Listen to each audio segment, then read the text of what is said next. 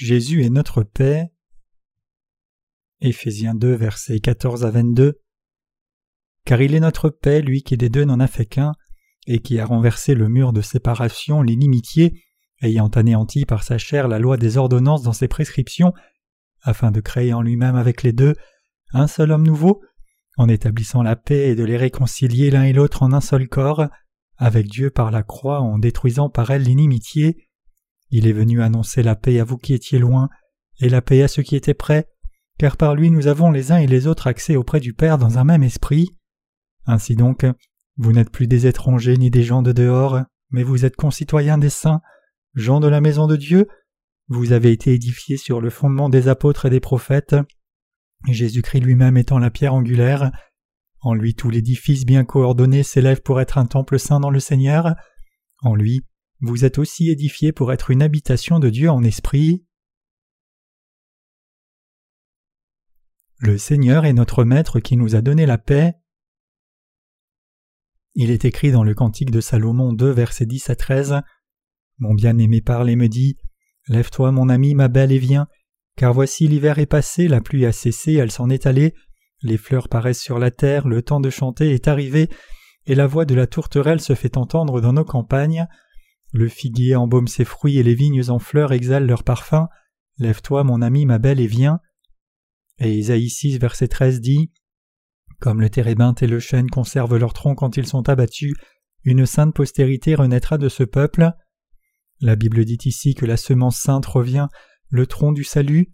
Alors que nous croyons dans l'évangile de l'eau et de l'esprit que notre Seigneur nous a donné, nous avons commencé à mener une vie sainte. Étant venus sur cette terre comme la semence sainte, notre Seigneur a fait de nous ses croyants le peuple de Dieu. Le sujet du passage des Écritures d'aujourd'hui dans le livre des Éphésiens est la paix, comme il est écrit en Éphésiens 2 versets 14 à 15. Car il est notre paix, lui qui des deux n'en a fait qu'un, et qui a renversé le mur de séparation, l'inimitié, ayant anéanti par sa chair la loi des ordonnances dans ses prescriptions, afin de créer en lui-même avec les deux un seul homme nouveau en établissant la paix. La Bible dit que notre Seigneur est le tronc du saint arbre. Un tronc est ce qui reste d'un arbre lorsqu'il est coupé, et beaucoup de branches peuvent encore sortir de ce tronc. Le Seigneur est le tronc saint sur la terre. Comme tous les êtres humains sont fondamentalement une bande de méchants, de la descendance d'Adam, tout le monde commet des péchés tout le temps, et c'est pour cela que notre Seigneur est venu chercher des gens comme nous et les sauver. Quand nous vivions sous le flot du péché destiné à faire face au jugement de Dieu, notre Seigneur est venu sur cette terre pour nous sauver des péchés du monde, il nous a effectivement tous sauvés par l'évangile de l'eau et de l'esprit. C'est en croyant dans l'évangile de l'eau et de l'esprit que nous avons été sauvés de tous nos péchés. Le Seigneur est celui qui nous a donné la paix.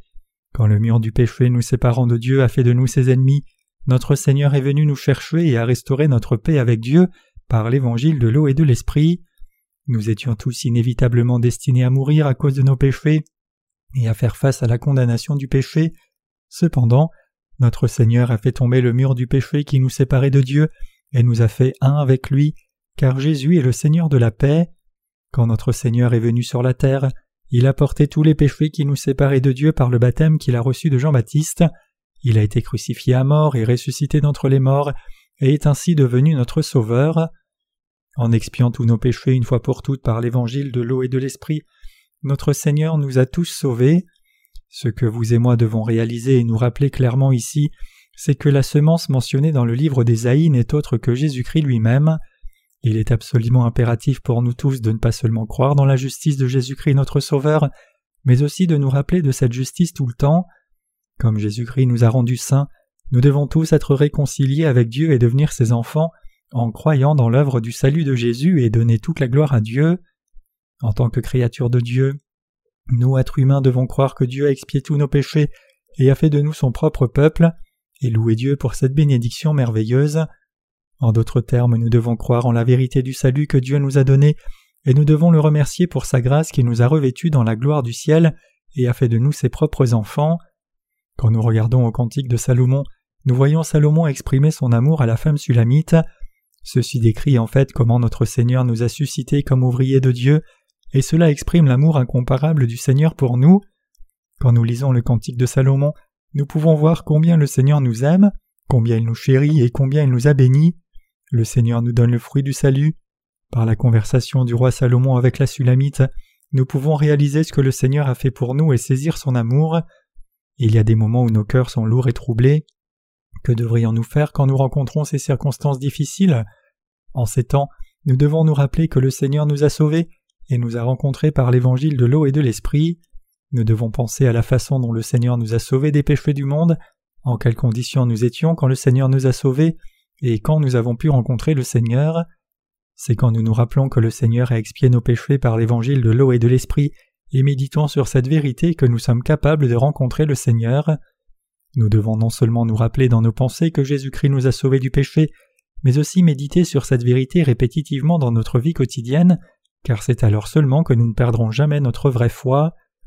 Je crois du fond de mon cœur que le Seigneur m'a sauvé par l'évangile de l'eau et de l'esprit, donc lorsque je me sens fatigué, lourd, déprimé, craintif ou anxieux, je pense toujours au Seigneur, et je me souviens avec reconnaissance de la façon dont le Seigneur est venu sur la terre pour moi, à porter mes péchés en étant baptisé, et à payer le salaire de mes péchés à la croix. Quand je fais cela, toutes mes difficultés, douleurs, inquiétudes et anxiétés disparaissent, tout ce qui troublait mes pensées est enlevé, et je peux recommencer à suivre le Seigneur fidèlement de nouveau comme si je ne m'étais jamais écarté. Cependant, quand je continue à servir le Seigneur, il y a des moments où je me sens physiquement épuisé et lourd, et parfois je voudrais faire autre chose pour avoir un soulagement de mon stress même pour un peu de temps. J'ai travaillé si dur pour servir l'Évangile que tous les aspects de ma vie quotidienne tournent autour du ministère, prêchant l'Évangile tous les jours et pensant tout le temps à la façon dont je pourrais mieux servir l'Évangile. Être aussi préoccupé par une tâche comme cela me donne envie de faire autre chose. C'est pour cela que je joue au football avec mes collègues de temps en temps. Ma position habituelle est attaquant, mais hier j'étais le gardien de but. C'est amusant de jouer comme gardien de but. Mon objectif comme goal est d'éviter que l'équipe adverse ne marque des points. Bien sûr, l'équipe adverse n'est pas heureuse quand j'arrête leurs essais, mais c'est si amusant pour moi comme goal que cela me plaît encore plus que de jouer dans mon rôle habituel d'attaquant. Une fois que j'avançais trop loin sur le terrain sans faire attention, et que je finissais par laisser le côté adverse marquer facilement, voyant que les buts n'étaient pas gardés correctement, ils envoyaient la balle au-dessus de ma tête dans le filet. Bien sûr, quand je réalisais ce qui se passait et courais après la balle pour essayer de l'arrêter désespérément, il était déjà trop tard. J'étais dévasté, mais l'autre équipe était dans les rires et la célébration. Bien sûr, ce n'est qu'un jeu, et donc cela ne compte pas vraiment que mon équipe gagne ou perde. Indépendamment de l'issue, j'aime toujours jouer au foot car cela rafraîchit mon corps et mes pensées. Je suis très heureux quand les nouvelles de l'étranger sont si merveilleuses et abondantes que les fleurs du printemps en pleine floraison. Lorsque le printemps vient, je vais souvent me promener pour profiter du temps chaud, et cela suffit à faire disparaître les restes de l'hiver. En dépit de nos difficultés, nous avons servi l'œuvre de l'Évangile au mieux de nos capacités, dévouant tous nos cœurs. Par conséquent, nous entendons maintenant des nouvelles merveilleuses de gens dans le monde entier qui nous disent qu'ils ont reçu la rémission des péchés. Cela réchauffe vraiment notre cœur à nous tous quand nous savons que notre dur labeur porte du fruit. Qui a fait tomber le mur de nos péchés? Mon message pour vous aujourd'hui est de vous demander de méditer une fois encore dans votre cœur sur la façon dont le Seigneur vous a sauvé de tous vos péchés. Cette parole de Dieu doit être gravée dans votre cœur pour toujours. À cette fin, lisons Éphésiens 2 versets 14 à 15. Car il est notre paix, lui qui des deux n'en a fait qu'un, et qui a renversé le mur de séparation, l'inimitié, ayant anéanti par sa chair la loi des ordonnances dans ses prescriptions, afin de créer en lui-même avec les deux un seul homme nouveau en établissant la paix. Il est très important de comprendre ce passage clairement, car chaque phrase ici contient une signification extrêmement importante. Le fait que Jésus-Christ ait brisé le mur de séparation pour créer en lui un homme nouveau au lieu des deux signifie ceci. Quand nous étions séparés de Dieu à cause de nos péchés, Jésus-Christ est venu sur cette terre, a porté nos péchés une fois pour toutes en étant baptisé, est mort à la croix, et nous a ainsi sauvés, nous ces croyants, de tous nos péchés. La Bible dit donc que le Seigneur a aboli dans sa chair notre inimitié avec Dieu, c'est-à-dire la loi des commandements et les ordonnances. Quand Dieu nous a donné la loi faite d'ordonnances, il ne nous l'a pas seulement donnée en parole, mais il nous l'a donnée en écrivant ces cinq commandements, spécifiant ce que nous devions faire et ne pas faire. Et parmi ces 613 statuts de la loi, Dieu a fait écrire les dix commandements sur deux tables de pierre. Briser la loi de Dieu, c'est pécher contre lui. Briser les commandements de ce Dieu saint, c'est commettre le péché et quiconque commet ainsi le péché doit être condamné selon la loi de Dieu. Le péché est donc notre ennemi, mais la Bible dit que Jésus a aboli tous nos péchés dans sa chair. Cela signifie que Jésus a expié les péchés de la race humaine entière quand il les a portés sur son propre corps en étant baptisé par Jean-Baptiste. De cette façon, par son baptême et son sang à la croix, le Seigneur a éradiqué toute notre malédiction et a aboli complètement notre inimitié avec Dieu. Jésus nous a sauvés en étant baptisé par Jean-Baptiste, mourant à la croix et ressuscitant d'entre les morts. Il a expié tous nos péchés parfaitement et est devenu notre Sauveur. Il est écrit en Éphésiens 2 verset 17 Et il est venu et a annoncé la bonne nouvelle de la paix à vous qui étiez loin, et la bonne nouvelle de la paix à ceux qui étaient près, à ceux qui ont entendu l'Évangile il y a longtemps et à ceux qui l'entendent maintenant aussi. Dieu leur a donné la paix du salut, à vous et moi aussi.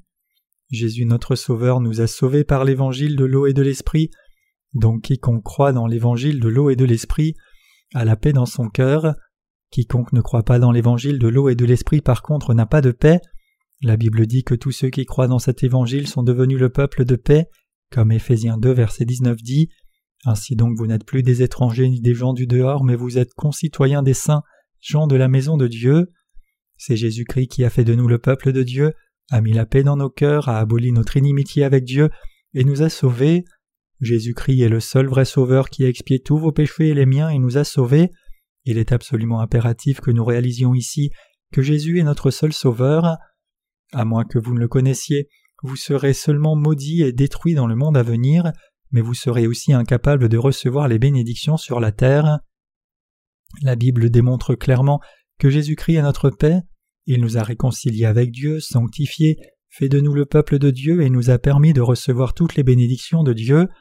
Jésus-Christ nous a donné une telle paix et une telle rémission des péchés, il a aboli notre inimitié avec Dieu, il a fait de nous le peuple de Dieu, et il nous a permis de recevoir toutes les bénédictions sur la terre et toutes les bénédictions des cieux.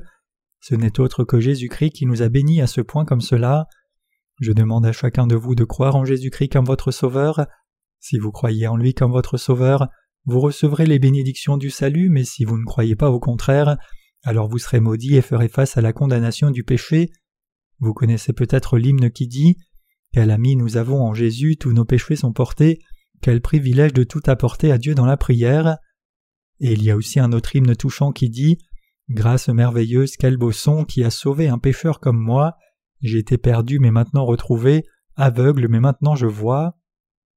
À cause de nos péchés, nous étions tous maudits, à cause de nos péchés nous étions tous destinés à l'enfer, et à cause de nos péchés nous ne pouvions pas recevoir de bénédiction de Dieu, et c'est précisément pour cela que Jésus-Christ lui-même nous a sauvés personnellement en venant sur la terre, portant tous les péchés du monde une fois pour toutes, en étant baptisé par Jean-Baptiste, mourant à la croix et ressuscitant d'entre les morts.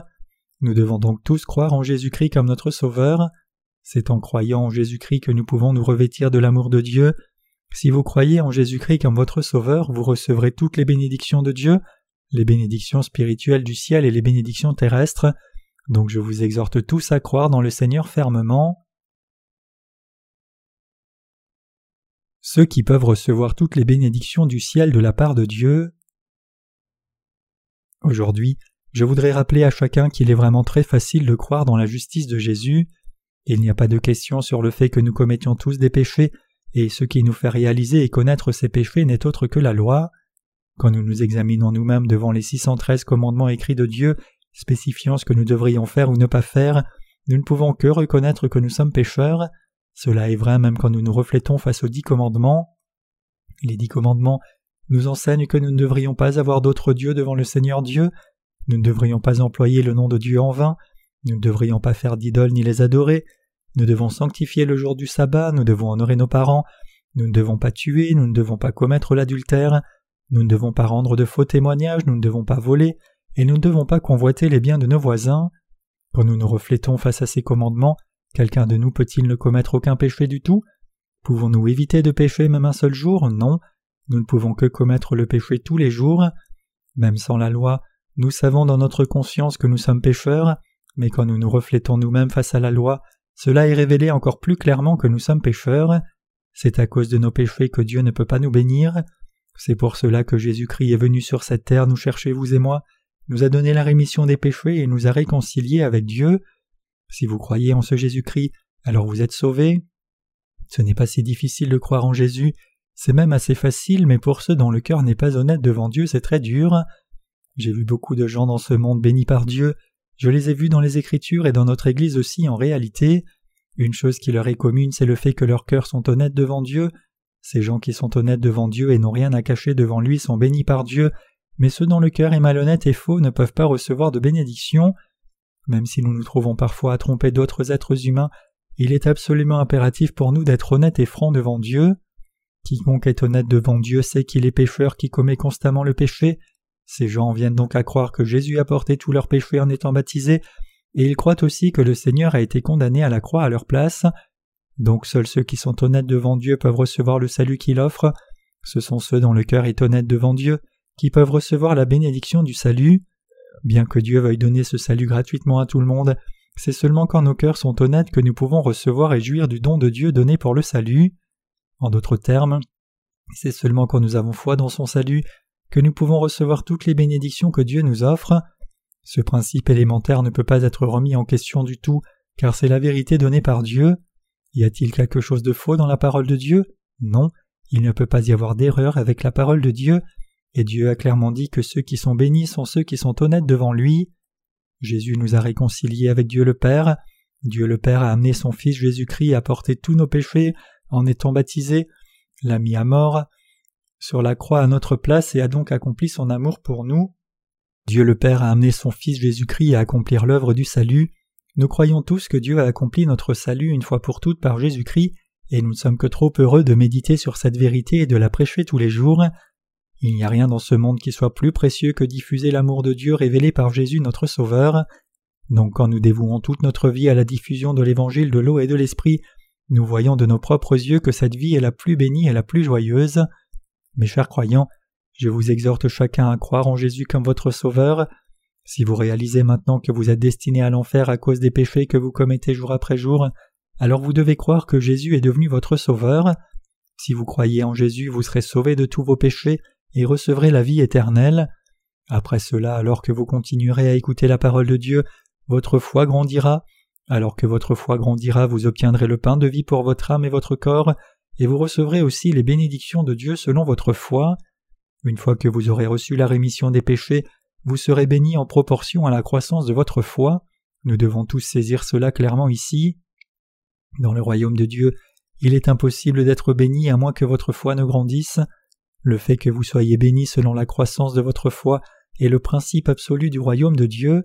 Il est impossible de recevoir des bénédictions sans croire en Dieu, tout comme il vous est impossible d'être béni sans avoir reçu la rémission des péchés en croyant dans l'évangile de l'eau et de l'esprit premièrement. Même après avoir reçu la rémission des péchés en croyant dans l'évangile de l'eau et de l'esprit, vous ne pouvez recevoir aucune bénédiction à moins de croire et de suivre la parole de Dieu. Dans le domaine de Dieu, c'est quand vous vous unissez vous-même au Seigneur par la foi que vous êtes bénis. Je vous demande à tous de saisir cela, et je demande à chacun de vous de croire en Jésus-Christ de tout votre cœur. Jésus-Christ nous a donné l'évangile de l'eau et de l'esprit, et c'est seulement quand nous croyons dans cet évangile que nous pouvons tous devenir des citoyens du royaume de Dieu. Il y a longtemps, un chanteur populaire en Corée a obtenu délibérément la citoyenneté américaine pour éviter le service militaire après avoir promis qu'il le ferait. Ce chanteur n'est plus un citoyen coréen, après cela, le ministère de la Justice lui a interdit l'entrée en Corée. Puisque ce chanteur a abandonné sa citoyenneté coréenne et a obtenu la citoyenneté américaine à la place, il n'est plus coréen et puisqu'il a manqué de remplir son devoir comme national coréen, il ne peut pas non plus revendiquer ses droits comme citoyen coréen. La citoyenneté n'est pas maintenue sans loyauté. Mes chers croyants, alors que nous avons reçu la rémission des péchés par la foi, nous avons maintenant la citoyenneté du royaume des cieux. Puisque nous croyons en Jésus comme notre Sauveur, qui a expié tous nos péchés par l'eau et l'Esprit, nous avons obtenu cette citoyenneté du royaume des cieux. Vous pouvez ne pas apprécier pleinement la bénédiction merveilleuse que c'est, mais quand le temps viendra pour exercer vos droits de citoyen du royaume des cieux, vous réaliserez quelle bénédiction merveilleuse c'est. L'apôtre Paul dit J'estime que les souffrances du temps présent ne sauraient être comparées à la gloire à venir qui sera révélée pour nous. Romains 8, verset 18. Pour tous ceux qui sont vraiment devenus citoyens du royaume des cieux en croyant en Jésus-Christ. La gloire qu'ils recevront de Dieu le Père est au-dessus de toute description. Ce n'est ni une exagération ni un simple enseignement religieux, c'est la vérité absolue, et je vous demande à tous d'y croire sans faute. Tout comme c'est grâce à la grande miséricorde de Dieu que j'ai été sauvé et que je suis devenu celui que je suis aujourd'hui, c'est aussi par la grâce de Dieu que vous pouvez le suivre, c'est la vérité indéniable. La Bible dit que Jésus-Christ est devenu la pierre angulaire qui nous unit à Dieu. Jésus est devenu la pierre angulaire qui est indispensable pour bâtir une maison. Si vous voulez devenir le sanctuaire de Dieu habité par Jésus-Christ, alors vous devez croire en lui de tout votre cœur. Pour sa part, Dieu a déjà expié tous vos péchés par l'évangile de l'eau et de l'esprit. Sachant que vous êtes pécheurs et continuerez à commettre le péché, Jésus a expié tous les péchés du monde par l'évangile de l'eau et de l'esprit. Croyez-vous dans cette vérité? Jésus vous a sauvé en étant baptisé pour vous, mourant à la croix et ressuscitant d'entre les morts. Réalisez-vous cela et l'acceptez-vous? Vous devez accepter cet évangile de vérité dans votre cœur. Si vous le rejetez, votre vie sera rendue complètement insignifiante.